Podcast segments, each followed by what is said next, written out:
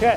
过去在乌俄战场上面，我很清楚，乌克兰是守势，然后他一直当当当当。现在拿到了乖乖乖，拿到了乖乖乖，拿到了自走炮，开始开始往前进行攻击。现在乌克兰的国防部长讲，我现在号召大军要全面反攻。他说，在一个月的时间内，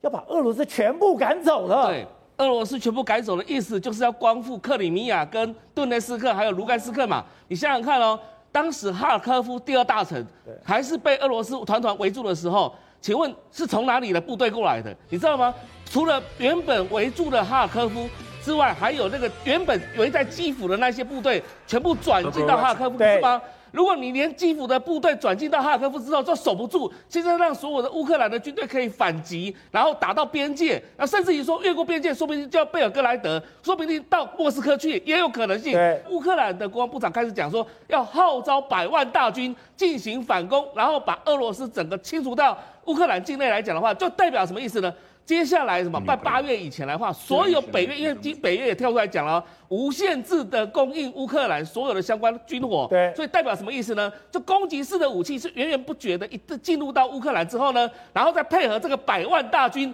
哎，你想想看，百万大军如果配合那个八人一组到十个人多人一组的这种游击战的话，不断的一直把俄罗斯的部队一直往北驱离，一直往东驱离的话，你相信有没有可能就整个光复了？所以你说我拿下了哈尔科夫，不是说我只拿下了这样的一个城市，也不是拿下附近的城镇，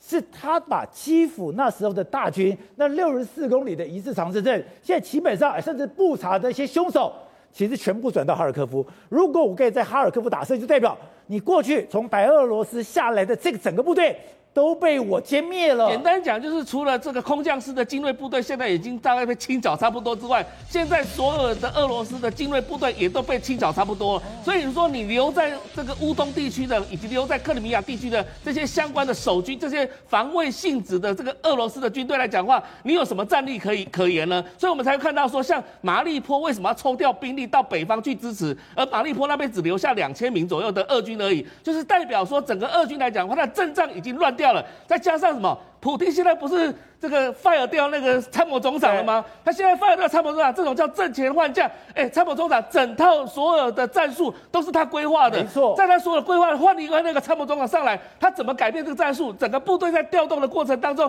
会不会腹背受敌，又被乌军切切断？所以你看到乌军他现在除了这个哈尔科夫收复收复之后呢，现在伊久姆还有南方的什么赫尔松，赫尔松的话是重要的援助克里米亚相关的，比如说水电。还有相关的物资的一个很重要的城市，如果他这个克尔赫松这个地方可能拿回来的话，那不是说把克里米亚的所有的这边的这个边的补给的重要能源都要全部都切断了吗？那如果再炸掉那个克里米亚大桥呢？那变成俄军那边也没办法过来支援克里米亚。克里米亚不是就很容易就被收复了吗？是，这就是代表说他们为什么要从八月开始发起全面的攻击。当这百万大军到位的时候，当所有的北约部队的相关的军事武器到位，当美国的租借法案的所有四百四十亿的相关美元的军事武器到位之后，那这时候乌克兰就是，甚至于我还怀疑说，真的可以打到莫斯科去了。